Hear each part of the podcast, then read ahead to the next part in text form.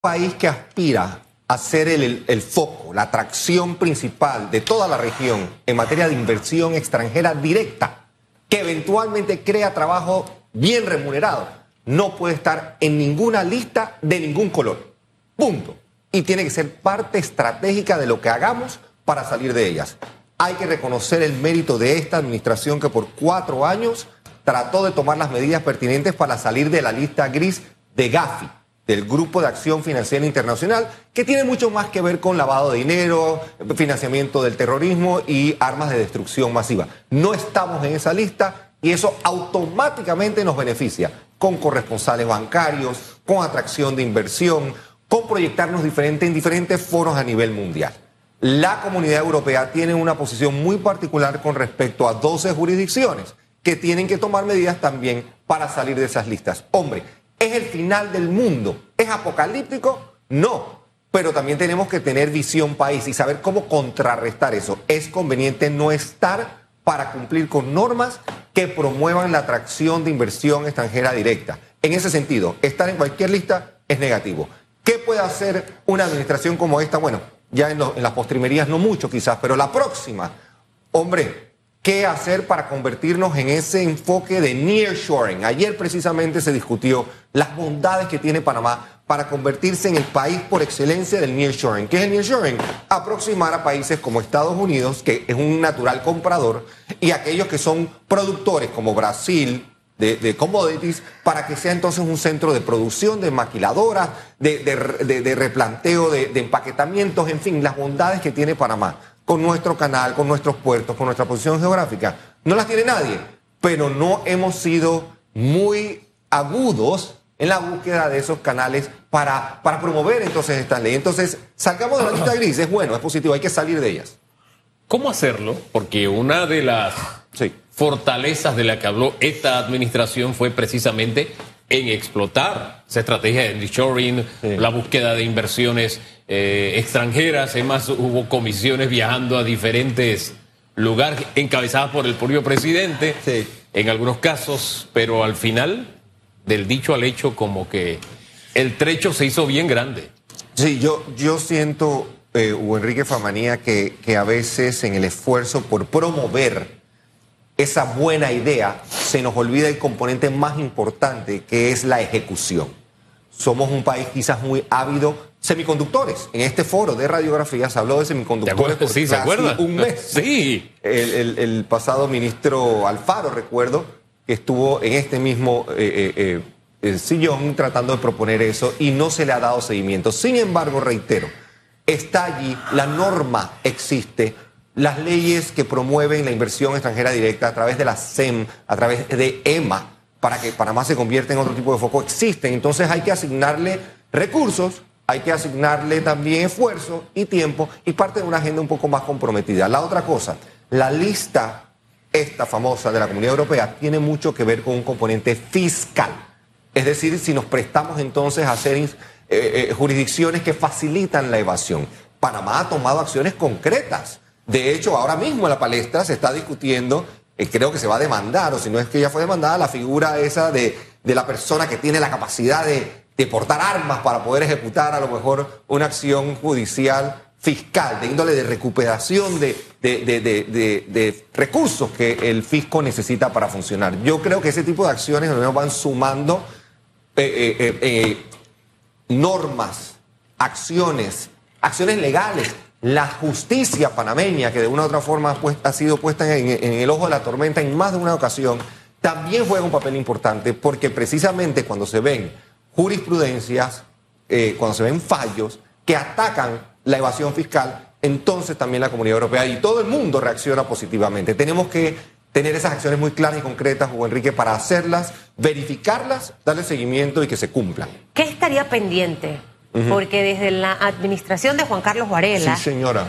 Esto lo recuerdo, esto es un tema fulolinares apasionado de este tema, por ejemplo, también entonces, ¿qué todavía nos hace falta? Este es como el pelado de la escuela que dice, pero ya no tengo 2,9.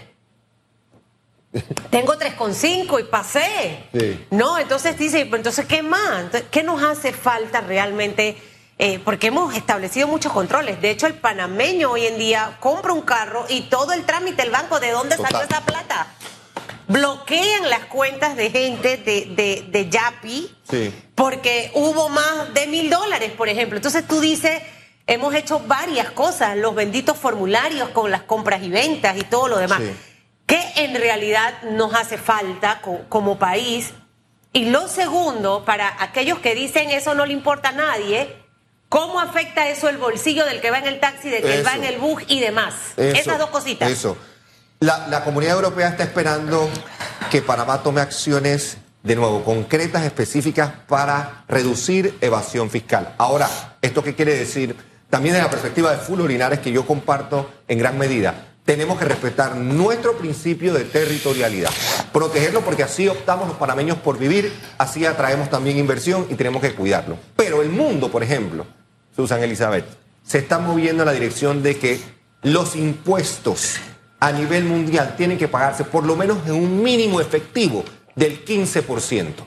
Nadie, yo me atrevo a sugerir, invito a los candidatos a que incorporen la posibilidad de que Panamá entre en un régimen similar, que vayamos caminando en la dirección de que haya lo que se conoce como un flat tax.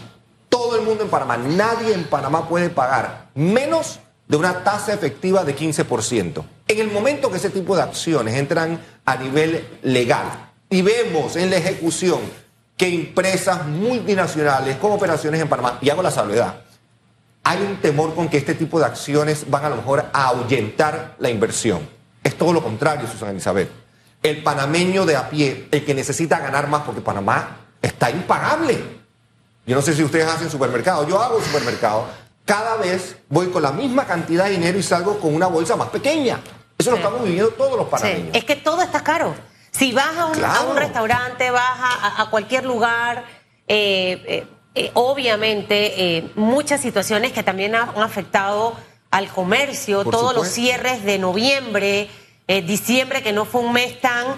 a esto acrecenta costos, gastos y definitivamente que toda esta, esta, esta bola va aumentándose de nieve económica.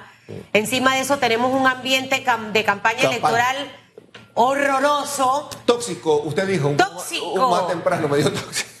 Está tóxico. Y eso, eso repercute en la economía. en la economía, por supuesto. Este tipo de medidas, de nuevo, yo creo que hay que enfocarse en el país. Hay que enfocarse en nuestra visión y hacer lo que sea necesario para que Panamá sosteniblemente crezca, genere empleo, que debe ser quizás el principal enfoque de cualquier candidato, la generación de empleo digno, bien remunerado. Y eso pasa de nuevo por crear confianza. René Quevedo, también en este foro de radiografía, lo ha dicho una y otra vez. Confianza. Tenemos que enfocarnos en generar eso para que las inversiones regresen, las inversiones se queden y quienes están en Panamá crean en el país se animen entonces a, entusiasmar ese dólar, ese euro, ese yen, e, e, e, esa libra esterlina, lo que sea que vaya a ser invertido, pues que se transforme en generación de empleo. Yo sí creo que estas medidas, las acciones concretas que podamos hacer, y acabo de proponer una idea concreta, 15%, nadie en Panamá en tasa efectiva debe pagar menos de eso. En Panamá, o fuera de Panamá, respetando la territorialidad. El panameño necesita esos fondos para que el país funcione, para que el país crezca, para que sea bien administrado. El 5 de mayo tendremos que escoger quién va a administrar esos nuevos fondos que van a llegar a Panamá producto de la inversión y producto de la recaudación fiscal. Lo primero es lograr que esa inversión llegue. Sí, señor, no es fácil. No es fácil, Hugo. Hay, hay, que, hay que respetar normas, hay que respetar. Tenemos una situación muy particular ahora mismo con el tema de Minera Panamá S.A. Yo creo que no, no hay que menospreciarlo el cómo, el qué, la metodología de, qué sigue. Eh, esto le va a costar al país muchísimos millones de dólares. Nos está costando en administración del cierre ya por lo menos 20 millones de dólares al mes y es algo que quizás hemos eh, menospreciado. En la línea de respetar contratos, de respetar normas y reglas, apoyarnos en los mejores, los mejores conocedores, intelectuales, manejadores de la cosa privada y la cosa pública, unirnos. Este, este, este, país está por vivir, yo lo que anticipo es uno de los más complejos periodos en la historia republicana. Caja de Seguro Social, Canal de Panamá, ingresos que están totalmente desfasados, finanzas públicas desbaratadas, en fin, hay tal cantidad de desafíos que si no llamamos a una unidad, nos va a costar muchísimo salir adelante. Lo vamos a hacer, pero nos va a costar unidad. Con tantos retos tan complejos, tan difíciles, de verdad a mí me sorprende que haya campañas inspiradas en hacer simplemente el mal. mal. De verdad que, que esto no lo logro entender, por eso le insisto. Es importante que usted trate de saber quién está detrás de esa campaña. No es difícil saberlo, Panamá es pequeño, todos no conocemos. Y hay que buscar algún mecanismo legal, porque eso le habla más del que hace la campaña sucia que aquel al que se pretende dañar. Sabes que me quedé con lo del señor Pineda. Entonces, eh, lo de eh, Martín, no, no, no, no, que, serio. Que, esas campañas entonces pudieran ser como lo que vino a hacer el diablo a la Lo que vino a hacer el diablo. Exacto. Que a mí Boris nunca me, me diga eso. Ahí mismo desaparece. Lo des, bueno, lo desintegro. hace, hace, una de las cosas precisamente que dice que el diablo. Pórtese bien, bueno, que esto duele en la cabeza, ¿o yo? Me lo ha dicho el héroe nacional. Gracias, don, Carlos. Agradecido a ustedes. Carlos, que te vaya bien. Gracias, los aportes que hacen todas las Tómate un vaso.